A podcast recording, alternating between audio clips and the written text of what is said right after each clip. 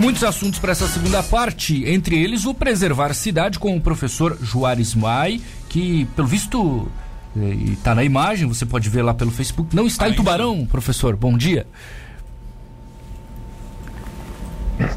Bom dia, Matheus. Bom dia, Felipe, Luan. Bom dia, ouvintes. Não, não. Hoje eu estou no Pantanal, direto da base do On Safari, que fica na cidade de Miranda, no Refúgio Ecológico Caimã. Então, direto do Pantanal para vocês. Que legal. É, como é que está o, o, trabalho por aí? O que, que o senhor está fazendo? Conta para o nosso ouvinte. É, eu faço monitoramento das onças aqui, né? E, infelizmente, mesmo com o coronavírus, algumas coisas não podem parar. Então, no momento de troca dos colares, né? A gente faz esse trabalho, já era para ter sido feito em maio, e então, abril, quer dizer, no início de abril, final de abril, início de maio. Então eu acabei tendo que vir para cá para fazer a troca de alguns colares, o que implicaria na saúde dos animais, né? Então, é, pô, esse monitoramento contínuo, mas foi tudo bem. Foram dois machos capturados até agora, um animal de 127 quilos e um outro gatinho de 137 quilos. aquela, então, aquela foto que o senhor tá mandou, a foto, a foto, belíssima que o senhor mandou ontem à noite, né? Aquela foto tinha sido feita o quê? Na, na madrugada? Isso, a gente trabalha de madrugada, foi aquela foi a captura de um animal e aí foi feito ó, a troca do colar daquele animal. Foi feito é duas horas da manhã, né? É o horário normal da gente de trabalho. Uhum.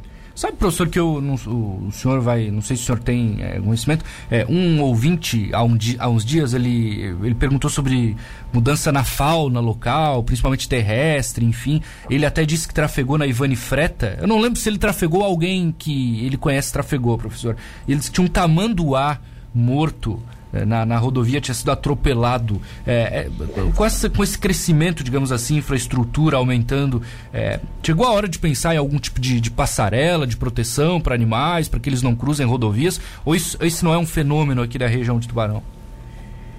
Então, vamos lá. É, algumas coisas. Primeiro, a gente vira e mexe e recebe diversos animais no hospital. Teve até um comentário engraçado na internet me chamando de burro esses dias, né?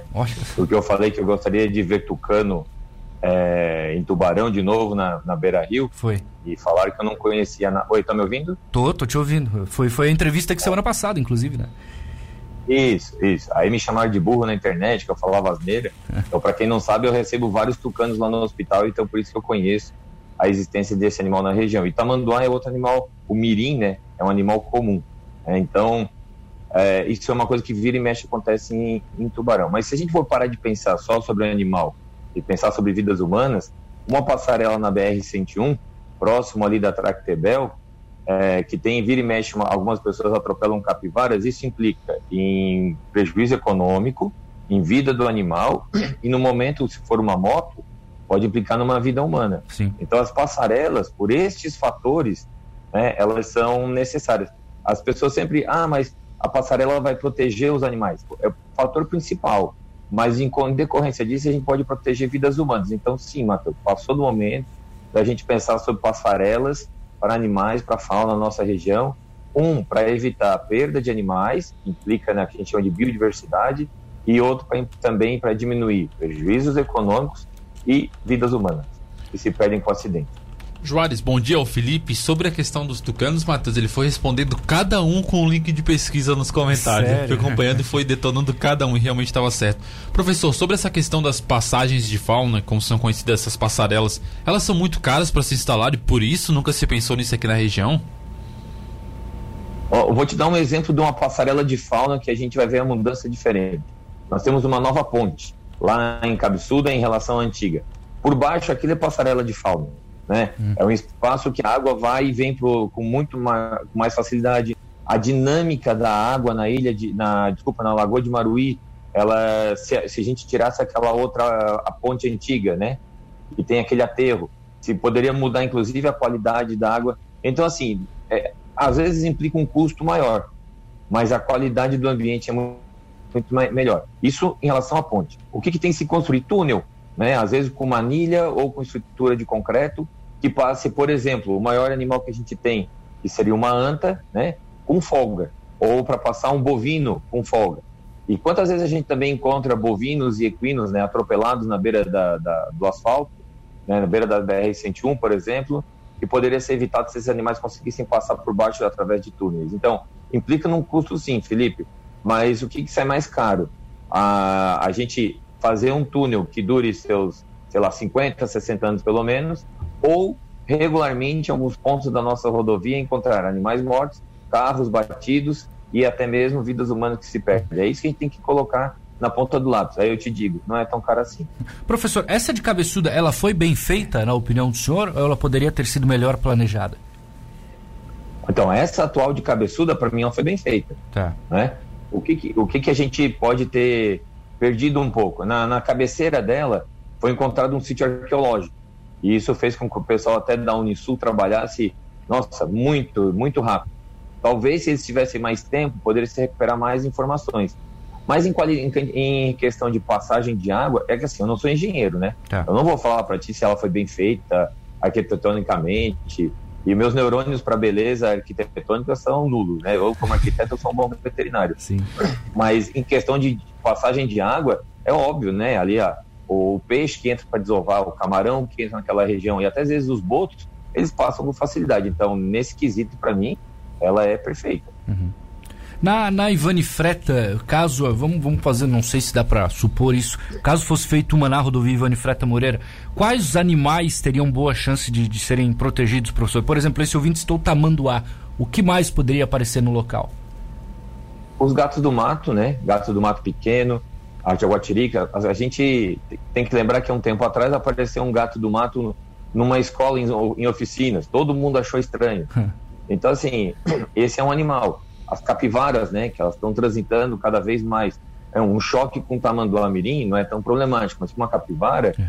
já complica um pouco a vida. Então, é, por enquanto, essa é a maior fauna que nós temos. Mas a gente, a gente também tem que pensar que algumas rodovias nossas cortam é, regiões rurais e isso faz com que a gente tenha algumas vezes nas rodovias equinos e bovinos. Então, eu acho que isso também já evitaria o acidente com esse tipo de animal. Apesar de ser ilegal, né, deixar os animais domésticos na beira das rodovias, às vezes ocorre que o cara está fazendo manejo, o animal foge, ele acaba migrando. Mas de animal silvestre hoje na nossa região seria a capivara e que, e por sorte, em algum tempo seria o puma também e a anta que poderiam se beneficiar dessa, dessas passagens. Ô professor, o senhor falou sobre túnel para passagem de fauna, para passagem de equinos, bovinos, enfim. As rodovias hoje não conseguem mais é, tem que fazer uma passagem para os animais mais alta ou teria que mudar a rodovia em si para os veículos? Eu até aproveito, professor Felipe, para acrescentar. É, tem uma no Canadá, eu não sei se o senhor. O senhor deve saber que ela tem por cima e é belíssima. Sim. Se não me engano, na região de Banff, no Canadá. No interior do Brasil já vi algumas passagens de faunas que existem, mas são poucas. É. Dessa questão, mudaria a infraestrutura para os veículos ou faria uma passagem, uma passarela para os animais? Então, assim, ó, vamos lá. É, eu acho que já existem alguns lugares de passagem de fauna assim, tá? Inclusive, eu trabalhei numa, na construção de uma rodovia da 290, lá na região de Aparados da Serra, Sim. e eu monitorava as passagens de fauna. Eu sei que ao longo da BR-101 tem alguns pontos. O que tem, o que precisa muitas vezes é, por exemplo, manter a limpeza, colocar tela de proteção para forçar os animais. E então assim, eu sei que existe alguma coisa. Eu não sou especialista, tá? Eu acho que teria que chamar algumas pessoas para ajudar é, nisso, mas é muito complicado e muito caro mexer no que nas rodovias que nós temos e mudá-las mudá completamente. Claro. Agora tem como a gente adequar. Vou dar um exemplo. A gente tem ali a ponte Cavalcante, que o pessoal chama, que é o nosso viaduto, certo? certo. Perto do morro. Tá... Ali é uma passagem de fauna, né? Então, será que não tem como direcionar alguns animais da região para passarem naquela, naquele local que tem um rio? Então, será que a gente não tem vários pontos que a BR-101 cruza rios e esses poderiam ser corredores de passagem de fauna. Então, gente, nós temos, né, a gente sempre acha, pô, no, é, como vocês falam, no Canadá, é, Canadá é belíssimo, Europa também, mas será que a gente não tem o que fazer para melhorar um pouquinho a nossa condição? Eu acho que tem. Uhum. Então, eu acho que é fazer um estudo, não é barato, não cai do céu, também não é impossível de ser feito. E a própria região lá de Cabeçuda, como eu falei, que tem a ponte, né, então todo lugar que tem uma ponte, um viaduto, é possível de fazer um manejo, um espaço para passagem dos animais. O Alexandre Jung, até para fechar e colocar o ouvinte, ele disse que no Rio Grande do Sul tem várias passagens por causa de vários acidentes que aconteciam. Para a gente trazer para cá, vamos pegar o sul catarinense para delimitar 101. É, qual local que mais teria necessidade desse tipo de, de equipamento, professor? Ou quais locais? Eu vou falar para ti o que, que a gente conversa muito aqui na rádio e o que os ouvintes passam. Hum. O ponto da Tractebel, onde tem atropelamento em frente ao Motel Champagne também, hum. onde já tiveram vários atropelamentos de capivara e já, já tivemos acidentes com perdas econômicas. Acho que a gente tem que começar pelo quintal. Sim. Se a gente puder pensar melhor naquele local, seria fantástico. Tá. É, o Vailson diz aqui, ó, gostaria de saber do professor por que diminuiu, é um outro assunto, mas diminuiu tanto a população do pássaro João de Barro em nossa região. Diminuiu, professor? E, diminu... Então, isso é uma coisa que eu gostaria de estudar. A gente tem a impressão, né? Tá. Como a gente já conversou em alguns outros momentos, que na, nas cidades parece que diminuíram. Eu sou frustrado. Na minha rua tem oito postes, postes, eu moro numa rua pequena, e o poste que não tem nenhuma casa de João de Barro é a minha. Eu não sei se é porque eu quero tanto e não aparece lá o marvado.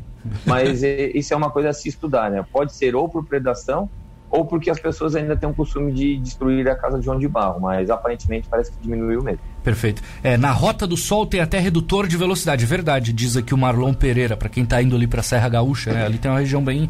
bem é, e aí dá até para é. comparar com a Serra Catarinense, né? Lá no Rio Grande do Sul é muito, é muito mais avançado, né, professor? Não, mas a, a, nossa região da Serra ali, na, na, Serra do Rio do Rastro, tem vários pontos de passagem de fauna, viu? É. Lá é bem, bem montado. Se a gente lembrar assim, nas curvas onde, onde desce a água né, com velocidade, ah. e são, são passagens de água na chuva e quando está mais seco é passagem de fauna. Ah, perfeito. Uh, tem mais aqui. É, é porque assim, né? Não é. A questão quando a gente faz um negócio de passagem de fauna, ela tem várias utilidades, né? A questão não é sobre. Eu estou falando desde o início, né? A, a, a ideia é beneficiar os animais, mas não só. Então imagina uma, uma manutenção de rodovia que uma, uma, enchente, um aumento de fluxo de água não comporte a passagem da água. Então a passagem de fauna também tem esse papel. O Carlos disse ó, temos tantos ambientalistas por aí, será que não tem gente para fazer esses estudos de forma gratuita? Pois é, né? Tem, tem isso também, né? Não, professor? não, não. Então assim, isso é uma coisa que a gente tem que, é, não é porque faz cálculo, é trabalho. É. É, a questão não é ter ambientalista, a gente tem que ter profissional. Né? O ambientalista é um apaixonado. Isso aí é um, ou é um biólogo, ou é um engenheiro que se dedica a isso.